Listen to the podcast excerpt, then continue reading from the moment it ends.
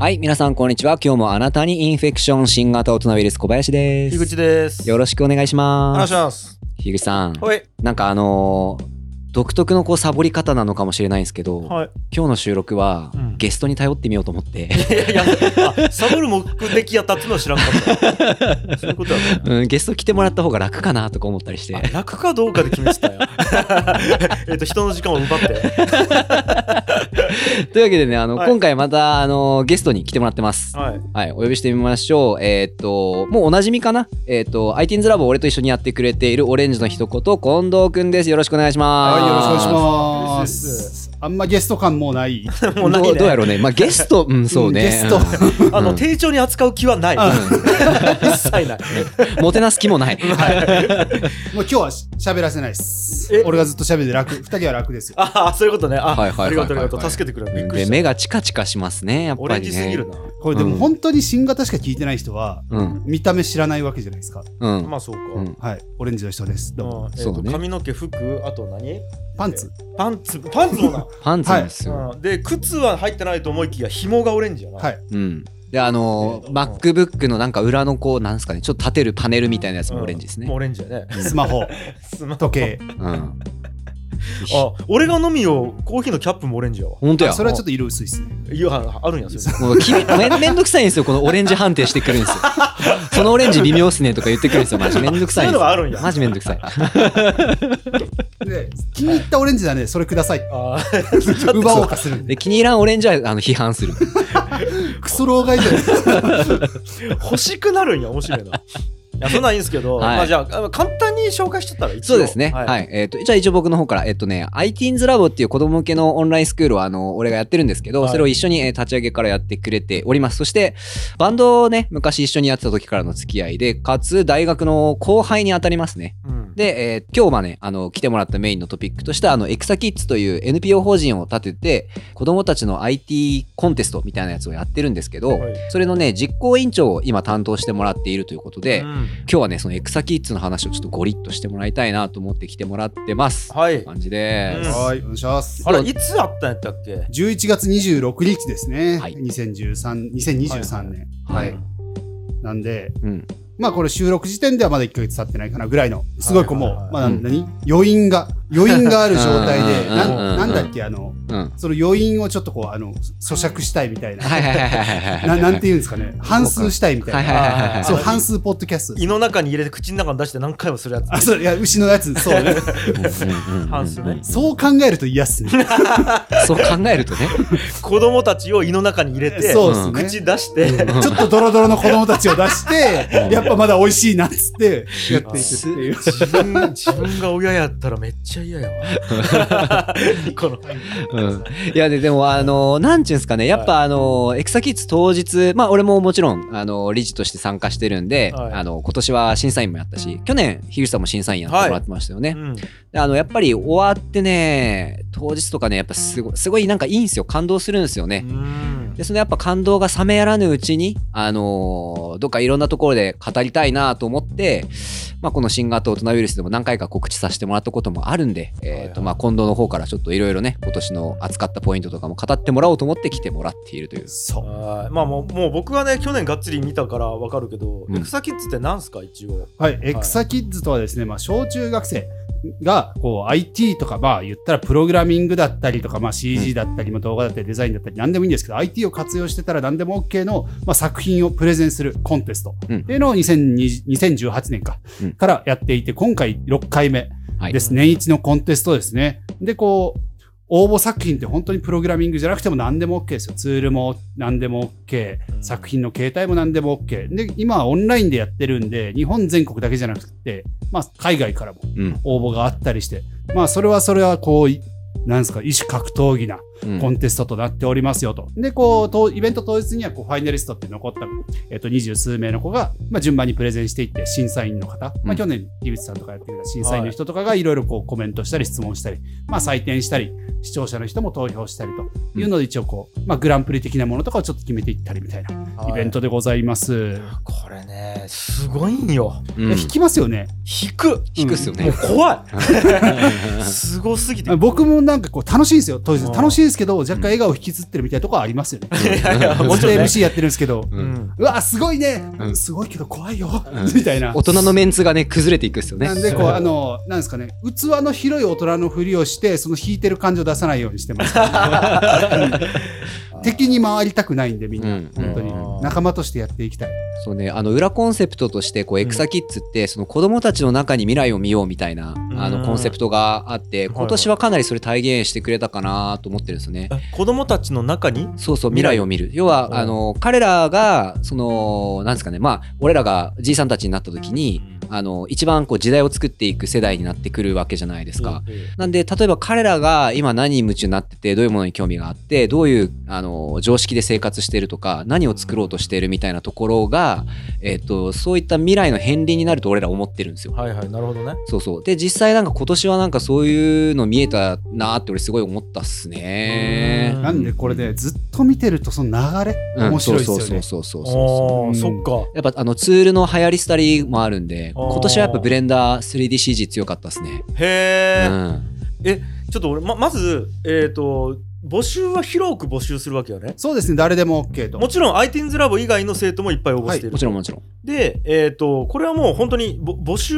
できるなん資格というかはうんうんうん年齢だけ、年齢だけです。そうですね、年齢だけですかね。うんあと一応そのオンラインで発表するんで、まあでき、できればみたいな感じですよね。そうだんうん。で、えー、と審査員がいて、うん審査員はどういう人たちがやってるんですか？審査員は、なんかこう、まあその年その年でこう、ちょっとこう、まあ変えたりもしますし、なんかこう、割とこうずっとお願いしてる人たちもいたりとか、まあこうなんかいろんな審査基準を設けたいなっていうところなんで、エクサキッズはこう、プレゼンでもあり、まあ作品コンテストでもあり、でもこう、プログラミングとその 3DCG みたいなのもこう同列にこう戦うわけで、うん。なんですかね、プログラマーだけが評価しても難しいし、そうよね。というところで、こう、すごくこうちょっと経営側の人だったり、こう、クリエイター側の人だったりとか、ちょっとデザイナーっぽい人だったり、教育者だったりとか、まあそういう意味でこういろんな審査員の人にちょっと入ってもらったりっていう感じでやってます。今年だと、まあ1年ぶりか2年ぶりかな？えっとあの、サイバーコネクト2さんっていう、こう、ゲーム開発会社の社長の松山さんであったりとか、大学で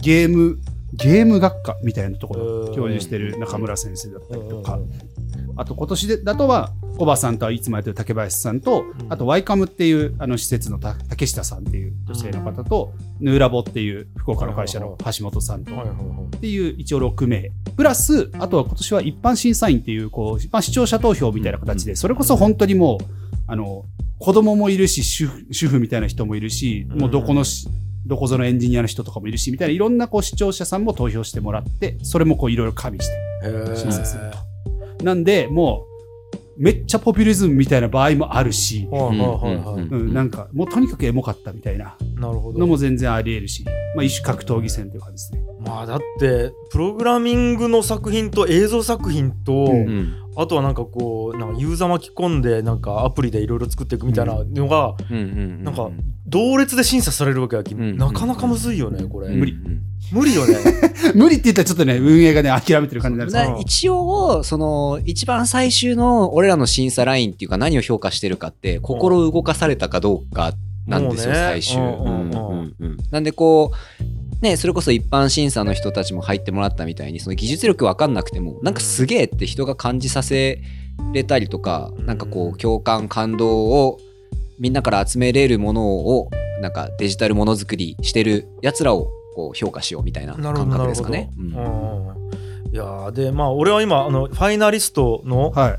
まあ、方々のやつ見やけどめちゃめちゃやっぱこう幅広いもんね、うん。ジャンルというか。どうですか、樋口さん。こう、まあ、樋口さん見れた中とかで、こそう。う、あれおもろかったみたいなとかあったりします？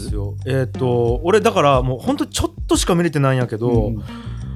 まずねあの映像作品これは、え何虫？え？虫くん。虫くんですね。これ虫くん？虫虫くんまず名前やばいですよ。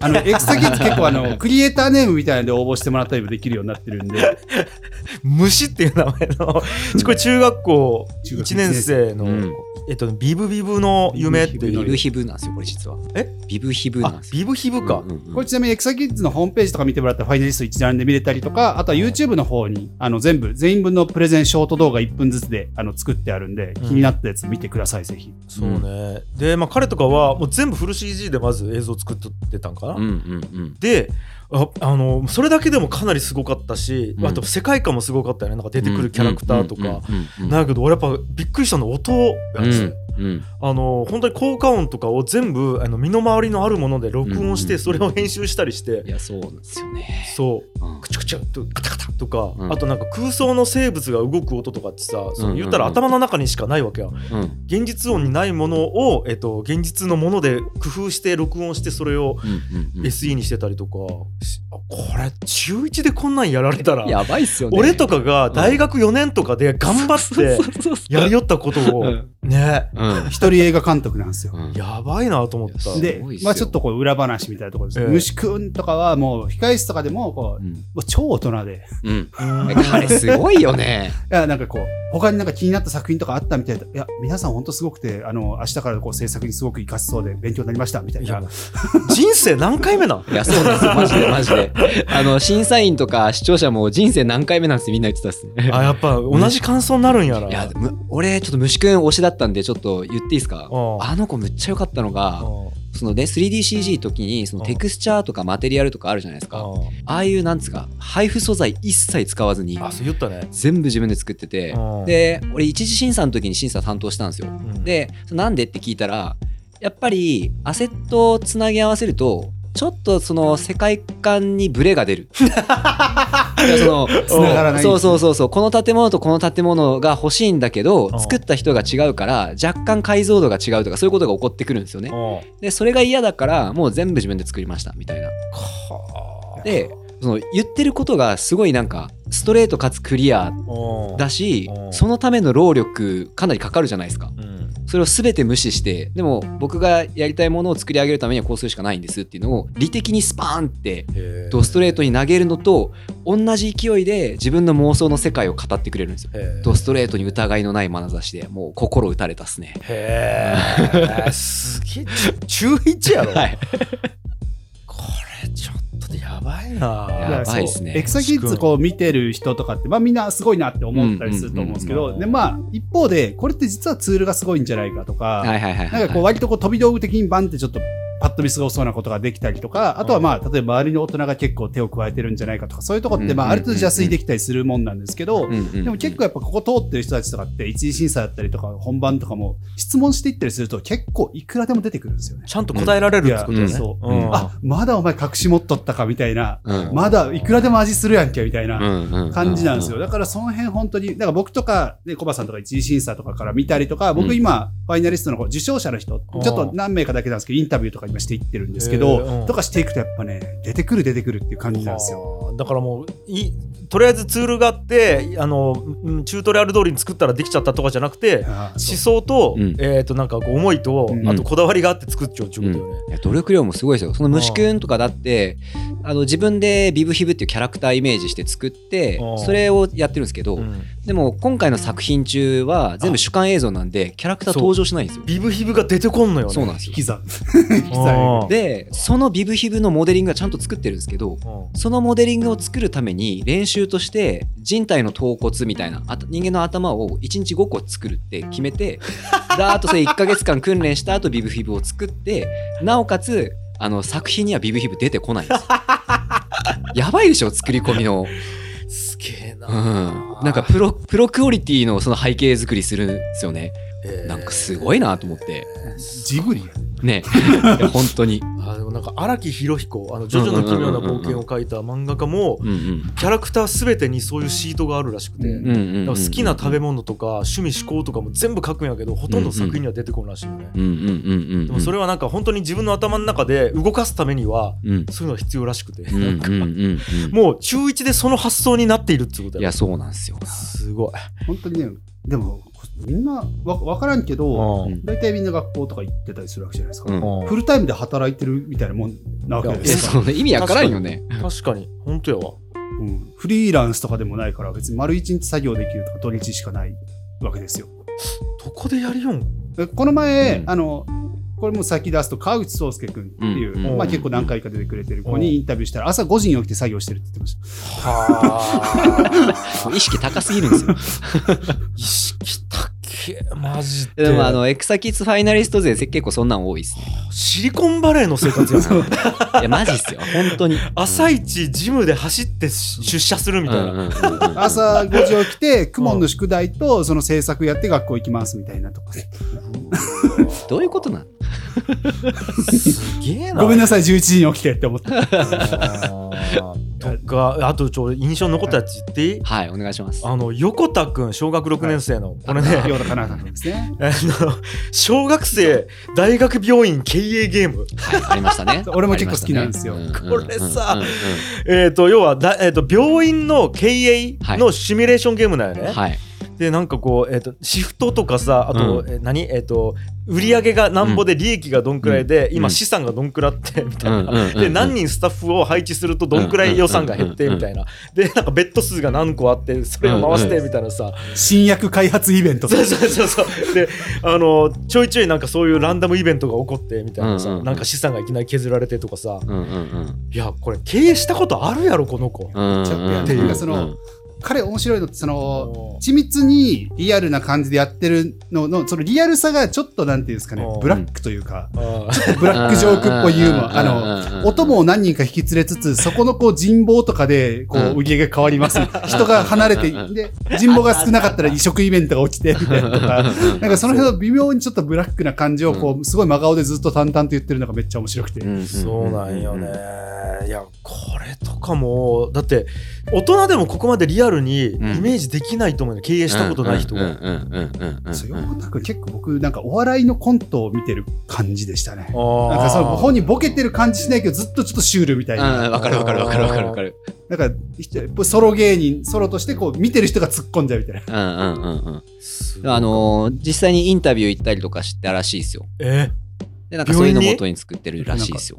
あもうちゃんとフィールドワークしようんや。うんいやでであのーそれもそうなんですけどこれ技術的な面を考えてもらって変数むちゃくちゃ多いでしょあのゲーム。おいおいおい。あれ整理してうんそのなんていうんですかね一個のそのイベント起こるまでのうん仕組み考えると結構大変やと思うんですよ。てか大変っていうか労力が半端ないですよね。ね。すげえな、ちょっとこれはだからすごかこう、ったね。受賞だけじゃなくって、なんか記憶に残るみたいな。ははすごうんい、こう、うんなんていうんですかね、こうし、勝負と試合の違いみたいなのもありつつ、うんうん。だからこう、受賞はしてないけど、ファンがついてる人とか多分結構いるんですよ。なるほどね。うんとかは全然あるし。あると思います。うわなんかインタビュー行ったっつの聞いてやっぱグッとくるね、そういうなんかこう、なんちゅうやろなただ作りたくて作るプラスその土台をちゃんと作りに行くというかさ、やばいわ。こう、本当やってるとどっちも好きなんですよ。うん。もうあの、ま、うんうんもう例えばですけど、マジで部屋から出なくて、超シコシコ作ってるみたいな、それはそれでエモいし、まあね。例えば周りのお友達とか親とかいろんな人となんかこう連携しながら作るとかもエモいしなんか部活の友達でみんなでデータを取ったみたいな話とかもすごい面白かったし、えー。うんなるほどね、うんありましたね。なんかエモいんですよね。あと樋口さんに見てほしいで言うと、うん。あのあのあの子。ツムピアノ。ツムピアノ。ツムうんピアノちゃんとかは。ツムピアノよかったな。やばいですよ。画面共有しないんですよ。え？どういうこと？どういうこと？資料とかないんですよ。ほうほうほうほ生歌披露しますっつってえ？歌ったっす。いやでも自作曲です。自作曲をトラック作って。そうトラック自分でロジックかなんかで作ってガレ版かな、うん。ガレ版か？あガレ版で自分で曲作ってボーカルはその場で私が歌いますっていうので自作曲を披露してくれて。いやなんか新しかったですねなんか。ついに出たこうちょっとこう。うんうんパフォーマンス型の。枠をこう超えていくタイプね。うん。まあ、以前もね、あのー自作曲とかあの DTM に合わせてダンスやりますみたいなのあったんですけど、面白かったらあと今まであったのはプレゼンのうん。内容自体自分の作った動画でプレゼンしてるみたいなそういうメタ的なやつとかも。うん。そういうでちょっとこうゲーム自体をハックしてくる感じというか、かなるほどね。ゲーム自体をハックする感じか、うん。あ確かにそれもありやねみたいな。確かに、うん。それはすごい良かったただあのツムピアノね音楽好きそう感すごかったんですよ。へえもう大好きでみたいな。でなんかおばあちゃんにそうおばあちゃんが入院しててそのおばあちゃんに送る曲を作った。またそのスストーリーもやばいね。そうなんですよ。そうなんですよ。で曲いいんですよ普通に。へー。あのトラックはまだそのまあ荒いなというか、うん。あの感じはあるんですけど普通になんかねなんか j p o p でありそうな曲調で、音源さえ買ってあげればね。プラグインとか買ってあげればみたいな、うんうんうんへえまた曲名が未来だよね。うんうん。未来っていう曲ででもあのでその本番プレゼン中にこれ竹下さんが聞いてくれたんかな？実際におばあちゃんにはその曲聞かせましたか？って。そしたら「はい聞かせました」っておばあちゃんなんて言ってました？って言ったらこれは世界中のあの全員に聞いてもらうべきだよっておばあちゃんが言え。ったっつってもうグッてこっちが 涙を涙をこらえるみたいな。うん。だからエクサキッズが一番晴れの舞台かというとそうじゃないんじゃないか。もうその,、うん。うんうんその作品作る過程とかが一番そのもうクライマックス来てるんじゃない？なんかこう、エクサキッズ若干おまけなんじゃないかと思っちゃう、かも。なるほどね。まあなんかそれをねこうね、うん、覗き見れるね窓があると思ったらすごいいいなと思うんですけどね。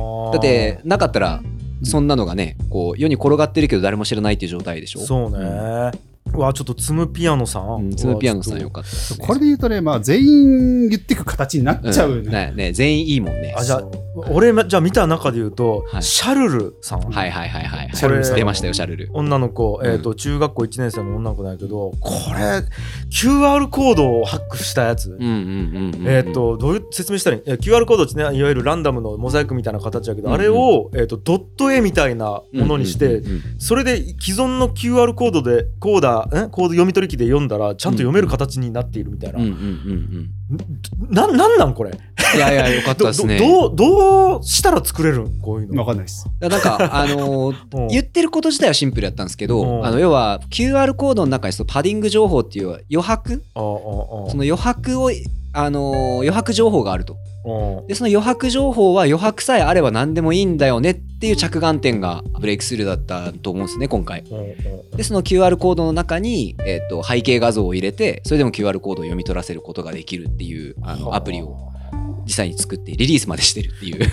だいぶ売れたよ、エクサキッズ多分。僕もうすぐ買っちゃったこれ、やってみたくて、できたできた普通に。いやお見事やったっすね。いや、今年結構その、それで言うと印象として、みんな結構リリースまでしてる。うん公開してるものがすごく多くって。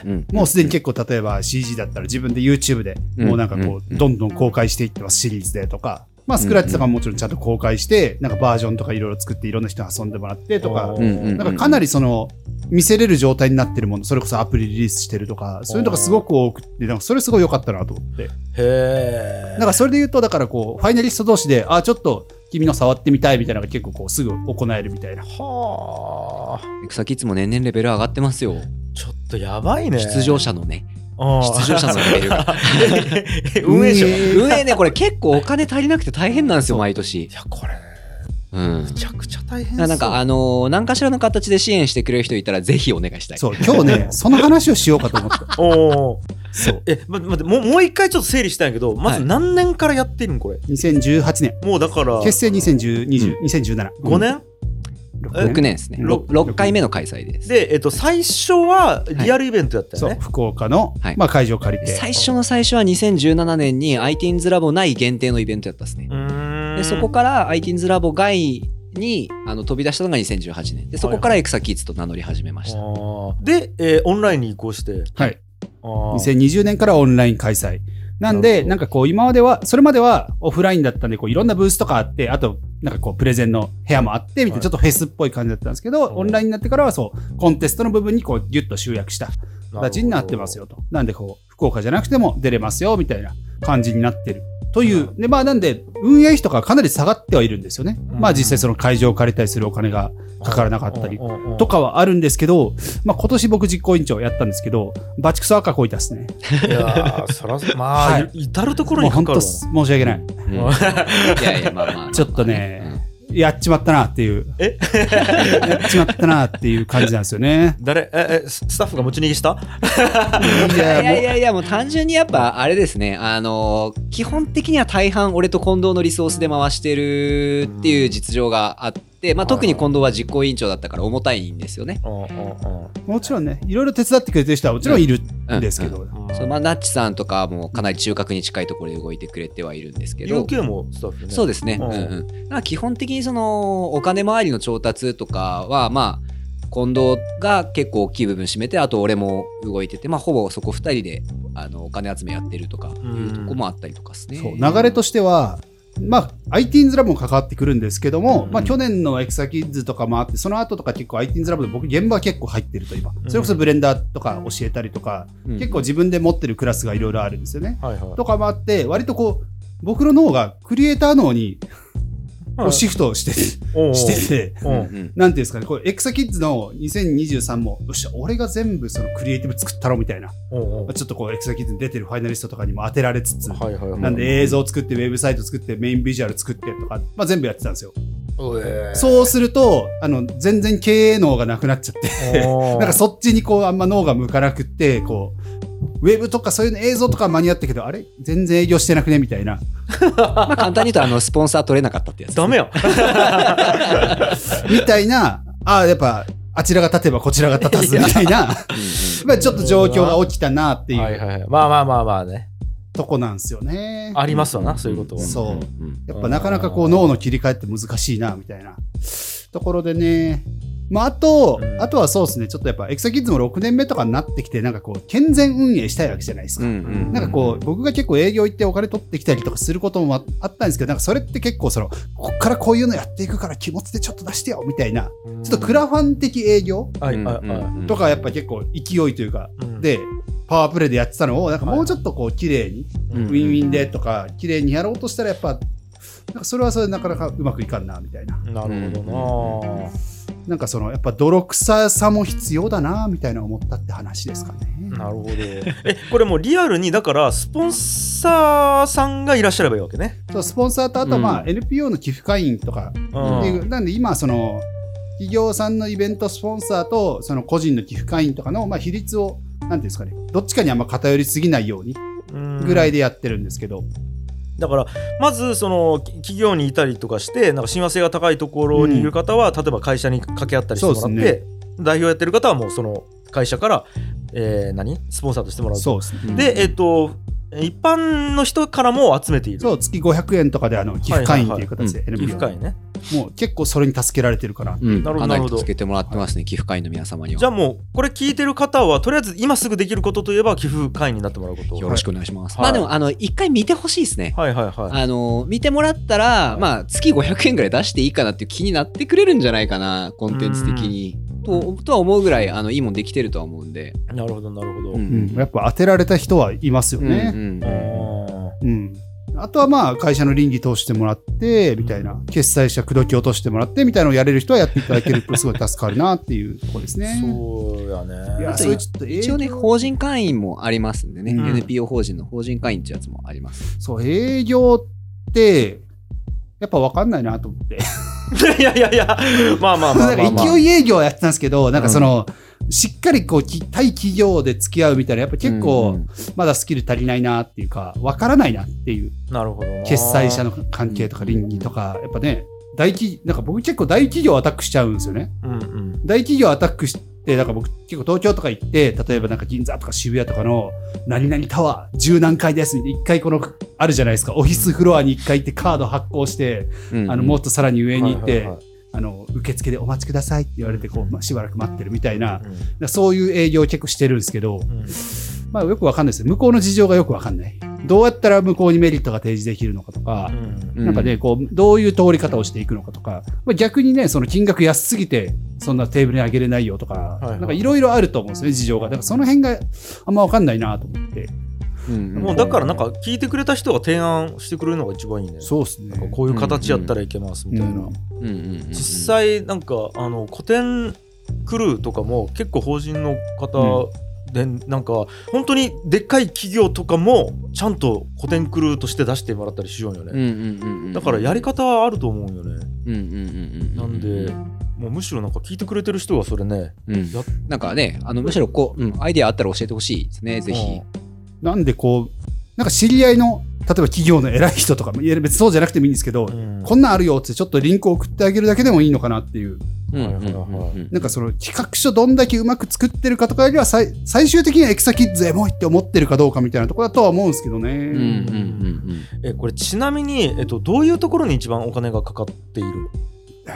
経費で言うと。一番かかるのはやっぱりなんですか例えば映像作ったりウェブ作ったりとかですよね、まあね。結局それを今年近藤があの担当するとかっていう経費の削減の仕方をしたりしてるんですけど、うんうんうん。なんかまあなんかもっとしなきゃいけないことあるからね。そうなんやね、だったりとかあとはまあ人件費とあとやっぱりあれですね商品。うん、あそう商品結構今年自分たちで買ったりしたので、はいはいはい。商なるほど。品とあと審査員ギャラとみたいなところですかね。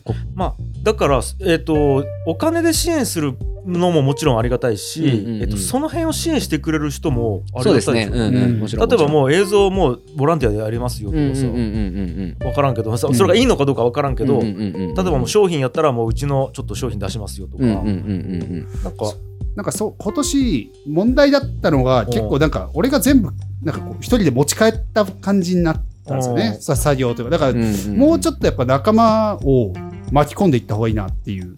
それこそなんか映像やりたいですとかそういう人がいるはずなんですよね多分。うんうん。でもあんまりなんかそういう人にこうお願いをしてこなかったというか。なるほど、うん。なんか人数ほ増えても俺マネジメント大変やしなとか思っちゃってみたいなうんうんうんあこれ悪い癖なんですけど。なるほど。うん。なんかちょっと来年に向けて実行委員とか増やしてみようかなみたいな。うん。気持ちはビレゾン。うーん。えもうじゃあそそういうのも募集する？なんか募集してもいいんかな？なんか実行委員。悩みますよね。まあでもなんかあのーうん。やりたいっていう人は気軽に門を叩いてもらうのは嬉しいですね。うんうん。なんかその、実際やり方とかもまた来年どうしようとか、はいはい。あのーいろいろ話し合ってる最中なんで、うん。どういう形式を取るか、まあ、ここから決まっていくとこなんですけど、なんか興味があるよとかやりたいよとか手伝うよみたいなのは声かけてもらったらこっちのそのなんか選択肢が増えるというか、はいはいはいうん考えれることが増えるんで。そうよね、うん樋口さん何します？じゃあ何でもいいよあ。あ樋口さんが出る出る理事理事入りません。あはいいいよよっしゃ。言った、言ったね。言ったね。何する何するみんなでなんか理事会が月1あるっす。うん あ行けたら行くいいよいいよ大丈夫かな？いいよなんかうんするするなんかするする。なんかするます。いや分からんけどうんでもなんかやっぱ去年し樋口さんの審査員出てもらったのとか俺めっちゃ良かったけどな。なんかやっぱもっとね、こう、うんまあ、企業的にもちゃんとしたいけど、もっとその学祭みたいなノリでもいいのかなみたいな感じはありますけどね。うんうんうんうんうんうん。そうね。まあ俺はでもやっぱあれかな。あのもっとたくさんの子供たちに見てほしいし参加してほしいし、あのもっとたくさんの大人にも見てほしいかな。樋口さんなんかいいアイデアないですか？ああ考えちょく。いいよいいよ。いいよいいよ。いやなんかやうん。やっぱでもネットを使っていわゆるなんちゅうんかな PR していくみたいなのはいろいろありそうやけどね、具体的に何のか分からんだけど。まあなんかなんやろね。なんやろ意外とね、悩むんですよね。なうん。どう広めていったらいいんかなリアルイベントネットいやでも確かに難しいね。どうすればいいんやろうね。なんかすいません。普通にミーティングみたいに してしまって。まあでもなんかちょっとがっつりやりたいねほんなら。もうブレスト大会するとかでもいいけどねなんうんか知り合いバーッと集めてエクサキッズどうやったらもっと良くなるかみたいないろんな観点で、そうですね。うん、見てくれる人増やすブレストとか。うん。うん。関心持ってもらえるとそれが一番いいんですよね。うんまあ、これを聞いた人は、ん。エクサキッズの YouTube 見てもらって、ショート動画とか全部見てもらって、うんうん。お気に入りのやつをツイートしてもらったら、あまあでもそんなそんなんでも全然いいですね、そう。うん。とりあえずもしあの聞いてる人で本当にねあの損しないと思うんで見てみてほしいですそう。ねねさっき言ってたみたいにあの未来を見ることができると俺は思ってるんで、フォローしてリツイートしてくれた人全員にもう総額1億円配るっちゅう。OK やりましょう あったら結構で、そのスポンサー、1億円のスポンサーお待ちしてそうます。そうそうそう。俺ら何も痛まない。何ペイなんそれマジで、ポイントでね、うん払いますみたいな。いや、でもなんか、俺とかコバさんとかこれ終わってから、なんか、うんものづくり、ちょっとさらに始めましたよね。いや、そうはね、やっぱ加速するうね。ん影響されるやろうね、これ。うんうんうんうん。やってるもんな、最近。で、も、なんかあの、うん、スピード追いつかん感じがするよね。追いつかん。追いエクサつかん。キッズの子たちに比べると。だだって、プレゼン聞いてたら、初めてこのツール触ったん、1、2ヶ月前ですみたいなこと、さらっと言うもんね。え意味わからんもんね。へUnity を1、2 1ヶ月前から触り始めて、みたいな。うえ。ん。いやなんかあの、恐れがなく触って、かつ、あの、こだわるやつがやっぱすごいっすね。ゲームソフトぐらいの感じなのかな。ねああ、そう、そうかもね。うん新しいゲームソフトをちょっと始めたんですけど、みたいなうん。感じなのかな、みたいな。俺、ブレンダーだけでどんだけヒーヒーここ1年ぐらいいいよくみたいな。そういやマジでかもね。うんそっか、ゲームソフトなんやろうな。うん。だからなんつうんか、やっぱ大人がやるとなると、どういうアウトプットを出したいかとかからやるんやけど、うんうんうんもうなんか、本当にマリオやる、ドラクエやるみたいな感じなんやろうね。なんか。うううんうん確かに。パラメータいじったら色変わったおもれとかなんかそんなんでしょうね。んうんこんなんできるやんやりたいみたいな感じでやるよ子もおるんやろうな、うんまあ、もちろんね、うんアウトプットを計画してやるよ人もおるやろうけどいうんうんうんうんやであとやっぱ見よって思ったのは今俺の子供5歳なんやけどさうん。うん。数年後もしこうなっているとか想像するとゾクゾクするんよね。なんかもうここでプレゼンしよう俺の息子とかを想像しちゃうともうたまらんのよなんか、楽しみにしてます。た もうたまらん。出しても。確かに楽しみやな。ああだから俺が理事になっちょけば裏の力使って、よしオッケーオッケー確かに。だからでもそこは、その時まで存続させないといけないじゃないですか。うん、あ、するする。オッケーオッケー。おおい そう ね、存続させていくのがねうん、ためにこう、やっぱこう、手伝手伝っていうか、そのいろんな人に関心持ってもらいたいなという感じですかね。そうね。うんうん、そうなんですよ。うん。いや、なんか考えようよ、これ。うん、頼むぜみんなマジで。ここは俺が食い止めるそうそうそうそうそう。うんでもあのそれこそあの新型のリスナーさんでもね結構あの、一般審査員まで参加してくれたりとか見に来てくれた人もいらっしゃったみたいで、あら、ありがたいね。いや本当ありがたい限りですね。うん。あの寄付会員になってくれてる人もちらほらいらっしゃいますもんね。う、ん。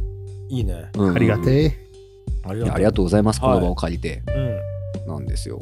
いいお時間になってきたんで、はいはい。なんか今度もうちょい言い残したこととかない？言い残したこと、もうエクサキッズだけでいい？話すことそう、次のテーマとか言ったらやばいです 絶対時間やばいでしょ時間やばい時間やばいえ、じゃあ恋恋愛について話す？あそうですね。みんなもそれ期待してるところはあるかもしれないけど。一番評判良かったもん。うん、あのね、ぜひそう、あの、以前近藤にゲストで出てもらったエピソードで、あの、近藤の恋愛観っていうやつが結構ね、あの、評判良かったやつがあるんで、ぜひ。評判良くも悪くも。うんうん。そんな悪い反応はなかったっと思うよすよね、多分。うんうん。なんか共感しましたみたいな人が結構ちらほらいた気がする。いや、今から話しよったらもう笑え。おらそうらそうらそうまあまあ、そんななんで、あの、ぜひ、ぜひ過去回も。うん。そうね。はい、聞いて過去もらって。ね回もチェックしてくださいということで、はい。じゃあ本日はそろそろ締めに向かっていきたいと思いますけはい、れども。もしなんかエクサキッズ見てたよって人とかで、なんかうん。うちのポッドキャストとかでも、なんかしがんでほしいみたいな。あそうだね。うん。しがむって合ってますか？しがむ。しがむ？しがむとか言います わかんない。噛むってことね。なんかあのうんちょっと半数に近い感じ。もうちょっとしがみたいなっていう、うちのチャンネルでもしがみたいなっていう人って言ったら、うんうんうんうん言ったら言ってください。うんうんうん。確かに。あそうですね。エクサキッズの話を近藤くんがいろんなところでして回ってくれるはずなので、あの、うん近藤くんゲストで、あの、呼びたいよという方がいらっしゃったら、ぜひ、あの、お声掛けください。ただのイベントの後の飲み会よね。まあね、そうね。で、これ見た人同士で喋るとまた盛り上がっちゃうよね。うん。あいつやばかったね、とか言いながらね。っ。ていうのを1年間続けて、うん来年のイベントとかに突入したい。一年そのテンション持つか？う んでもね、しがみ尽くしときたいよね、やっぱこうこういうのね。うんうんうんうん。こうさらっと終わるにはね、やっぱもったいない情報量というかね。うんうんうんうん。で興味持ってくれる人は、持ってくれた人は、ぜひ、あの、一次審査から参加してみてほしい。ああ、そっか、一次審査からできるんか。一次審査から見ると全然やっぱ違いますよ。いけるシステムにしてたりもします。うん今年はしましたね。うんうんえ、それは今もアーカイブがある？は、えっと、公開はされてないです。公開されてないのか。一次審査は申し込みベースであのしああの投票する審査員として参加してもらえるようになってるんですけーど、はいはいはいやっぱりあの一次審査から見てるとあのもうちょっと本番って結構ショーに近いから、はい。あの質問とかも割とこう見せれる質問をすることが多いんですけど、うん一次審査の時ってその作品の真偽を確かめにかかることが多いんです審査員も。はいはいお前それ本当に自分で作ったみたいなのをこうグイッと踏み込んだ質問した時になんか聞いたこっちがバカでしたって思うぐらいの答え返ってくる瞬間あったりとか。へあとはやっぱりその作品自体のレベルはそんなに高くないんだけどこの子すごい頑張ったんだろうなっていうようなーそのまだこう卵が帰りきれてないような作品がいっぱい見れたりとかもしくはね去年ファイナリストとしてこうランクインしてきた人が今年落ち惜しくもそこでこう敗れていく姿が見れることもありますしうん。あのドラマがたくさん見れるんですよね。うんうんどどうにかしたいねはい。なんで、ぜひ、興味あったら一次審査から、あのー来年も多分見れるようにする可能性が高いと思うんで。うんうんああわあだからもう本当に何回も言うけど何かしらね協力したいという方がいたら、はい。ぜひって感じやね1億円お待ちしてます。ねえそれが一番いいねベスト ベストなソリューションが1億円絶対使い切って終わるって、そんな感じ。1億とか使い切れるから俺自信ねえな、逆に。そんなことないよ。そんなことない。じゃあ、えっ、と、本日は以上で、えー締めさせていただきます。はいえーありがとうございました。はいありがとうございました。